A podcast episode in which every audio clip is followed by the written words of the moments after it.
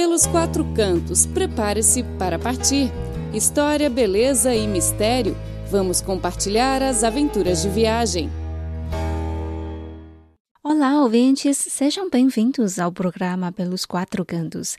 Hoje vamos viajar para Israel para conhecer a antiga roda de especiarias na cidade de e depois participar de um concerto no ponto mais baixo do mundo, Masada. Acompanhe! Aprecie as estrelas que brilham no céu, ouça o cantar dos pássaros Prepare-se para uma viagem de sonho com nada nos ombros. Partindo daqui, pelos quatro cantos.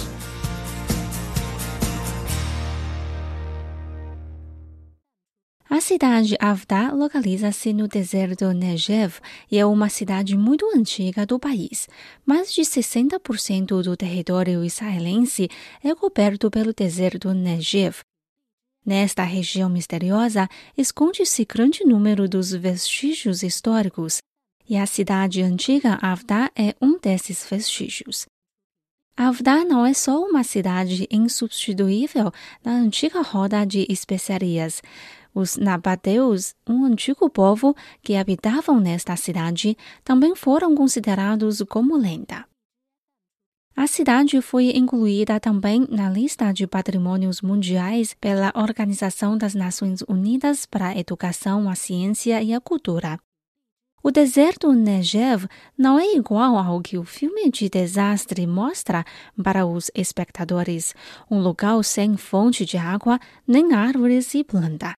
Ao contrário, uma vez que a gente entra na região, as plantas verdes vão ocupar principalmente os seus olhos cactos de altura quase igual ao homem e arbustos espinhosos, como uma cidade situada neste espaço, Avda reflete especialmente o vigor natural do deserto Negev. Como uma cidade importante na roda de especiaria na história do Oriente Médio, Avda marca a 62ª estação desta roda, que estende de Península Árabe para a borda de Gaza. Hoje em dia, a posteridade põe especialmente uma estátua que tem figura parecida com comerciantes antigos na entrada do vestígio, a fim de comemorar a posição importante desta cidade na história.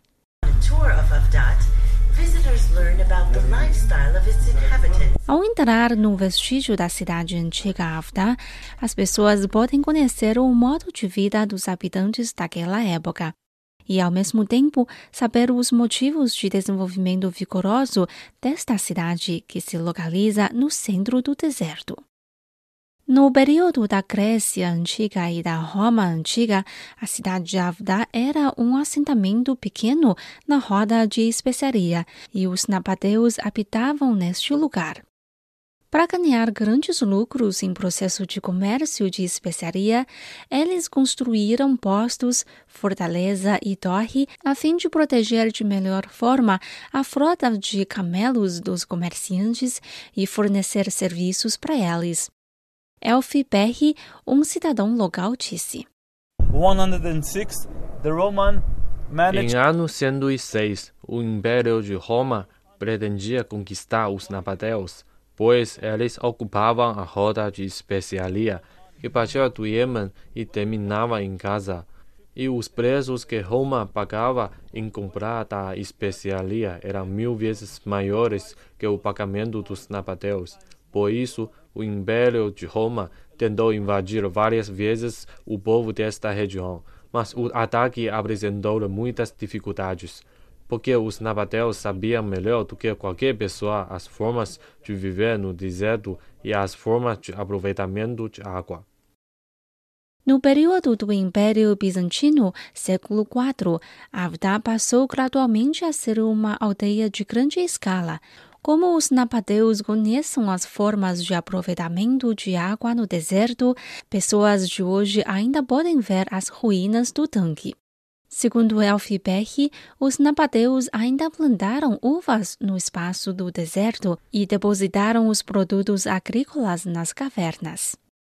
Now you see example for a cave like this. Os napadeus são capazes de realizar escavações em cavernas. As pedras cavadas são usadas por eles para fazerem construção fora da caverna e as pessoas podem habitar na caverna. A temperatura fresca da caverna também é favorável para o depósito do vinho de uvas.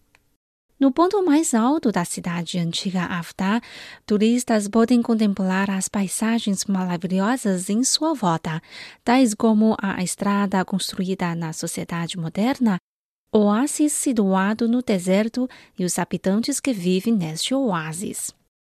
Quando damos olhada novamente para o vestígio, que é bem protegido pelo homem de hoje, não podemos conter a admiração à inteligência dos nabateus que viveram neste deserto naquele período remoto.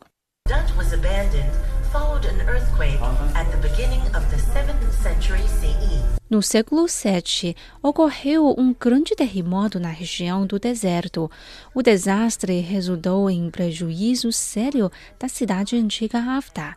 Embora a cidade antiga tenha sido destruída pela calamidade, o vestígio e as paisagens ainda continuam contendo para nós a história daquela cultura especial que trazem durante vários séculos vigor e prosperidade para o deserto.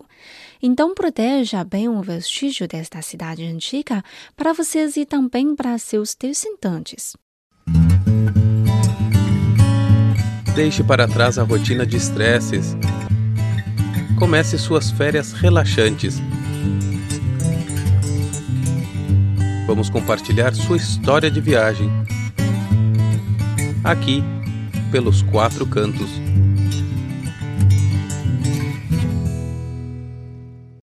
Bom, caro ouvinte, após conhecer a antiga roda de especiarias, que então termos um pequeno intervalo, voltaremos com mais coisas interessantes. Fique ligado!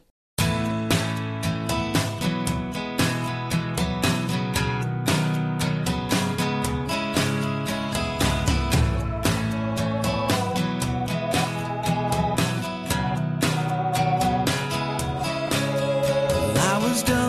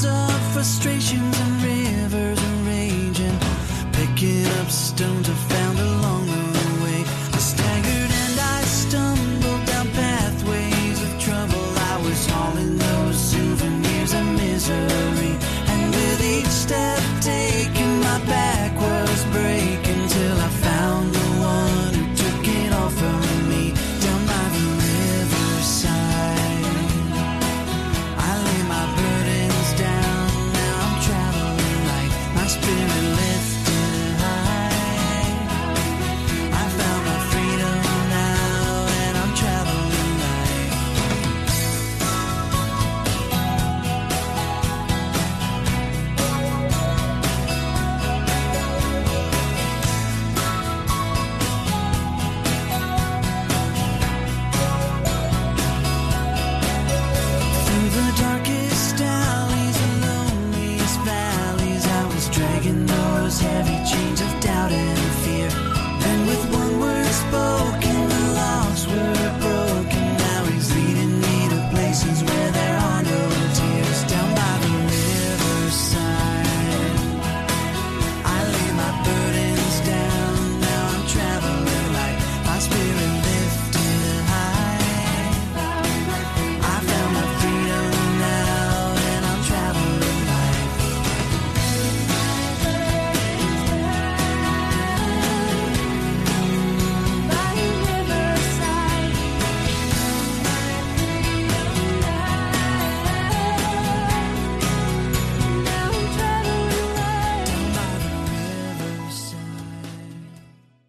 Após um intervalo, vamos agora viajar para o ponto mais baixo do mundo e participar de um concerto muito chique neste lugar.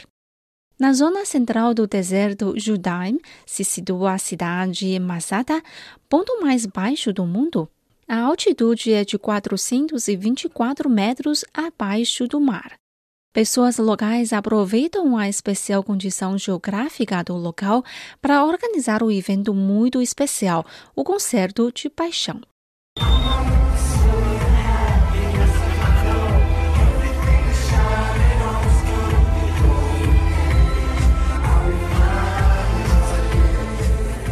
Os músicos provenientes de diversos lugares do mundo se reúnem no pé da montanha Masada Neste ano, o concerto segue o tema Carnaval no Mar Morto.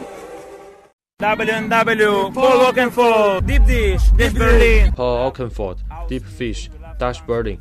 Gostamos muito da música deles. Acho que esse é o melhor concerto em Israel. Vamos lá. Na realidade, para os judeus, Masada tem um significado muito especial. No ano 73 depois de Cristo, a tropa de Roma invadiu Masada. Mais de 960 soldados judeus e seus familiares escolheram a morte em vez de serem escravos. É exatamente neste local que a história foi criada. O produtor responsável pelo concerto, Avi Joseph, disse que a localização do concerto é um dos pontos mais especiais sobre o evento. Esse é Masada, um local que conta a história sobre Eloías e também é o ponto mais baixo do planeta. Você pode ter concerto em qualquer outro lugar do mundo, mas nunca irá encontrar algo tão fantástico como este lugar. Aqui pode ter um carnaval no fim do mundo. Muitos turistas provenientes da Europa, Egito e Jordânia viajam longe para participar do concerto. Joseph disse que esse é um carnaval muito legal, onde muitos turistas participam pela primeira vez.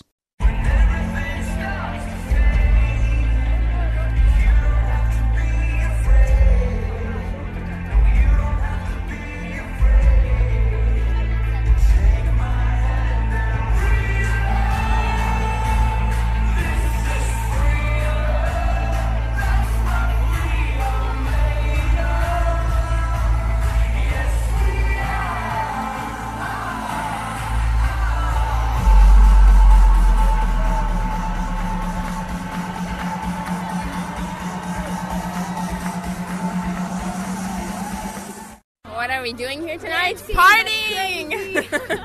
Tudo para esta noite é festejar. Vamos cantar a vida. O concerto é fantástico. Gosto muito. Tantos músicos se reúnem aqui. Foi algo grande e fantástico.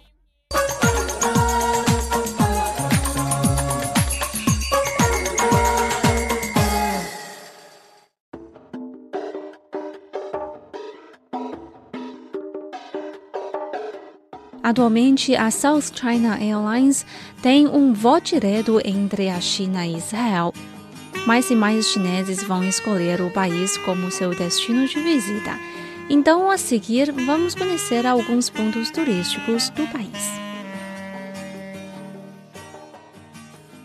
O primeiro ponto que vale a pena visitar em Israel é Tel Aviv.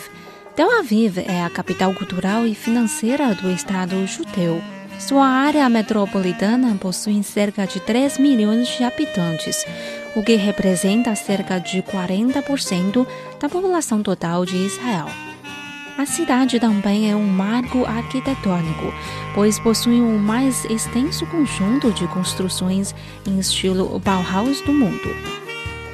Em 2010, a revista National Geographic elegeu Tel Aviv como uma das dez melhores cidades costeiras do mundo.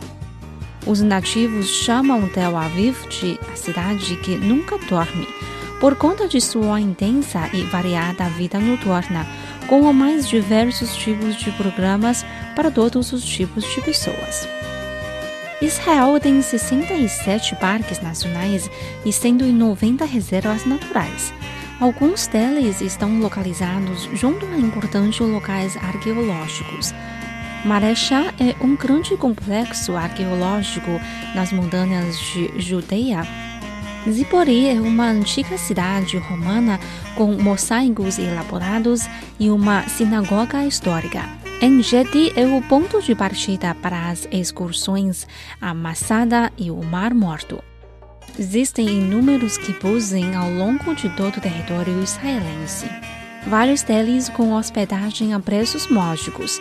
Muitas dessas antigas fazendas coletivas estão passando por um processo de modernização e reorganização a fim de se adaptarem aos novos tempos. O país é rico em locais de interesse arqueológico. Bir Sheva, Del Azor e Del Megiddo são reconhecidos como Patrimônio Mundial da Unesco. O turismo na Cisjordânia tem sido administrado por Israel desde a conquista daquele território em 1967. A partir de então, locais antes vendados à visita por cidadãos israelenses ou abandonados foram disponibilizados, e Israel investiu para torná-los mais atraentes para os turistas, tanto israelenses quanto estrangeiros. Em Israel, além de apreciar as paisagens naturais, o turista pode também conhecer as obras artísticas. A produção artística organizada de Israel, iniciada em 1906, é um misto de culturas orientais e ocidentais, agregadas ao desenvolvimento e ao caráter individual de cada cidade, que tem na diversificada paisagem natural as principais inspirações para produzir imagem e escultura. Obra de Joseph Zaleski é preservada no Museu de Israel na pintura, a nação passou por vários períodos de produção, assim como o restante do mundo. Na busca por uma identidade, o primeiro momento foi o de criar uma arte original judaica. Em uma fusão de técnicas europeias com toques de influenciado Oriente Médio. Em 1921, ocorreu a primeira mostra artística de pintura na cidade de David, Conforme a nação foi se renovando, sua produção artística modificou-se junto. Durante a década de 1920, houve a produção de vanguarda. Já da década de 1930, a influência foi sobre a modernidade, emotiva e mística. Adiante, o Holocausto alimentou a ideologia do Canaanita, que buscava identificar-se com uma identidade nacional.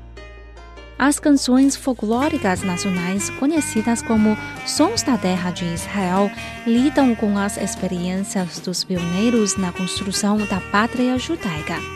Uma das orquestras de maior renome do mundo é a Filarmônica de Israel, fundada há mais de sete décadas, que realiza mais de 200 concertos por ano em todo o mundo. Se o ouvinte tiver interesse, recomendamos você ouvir um concerto destas orquestras em Israel.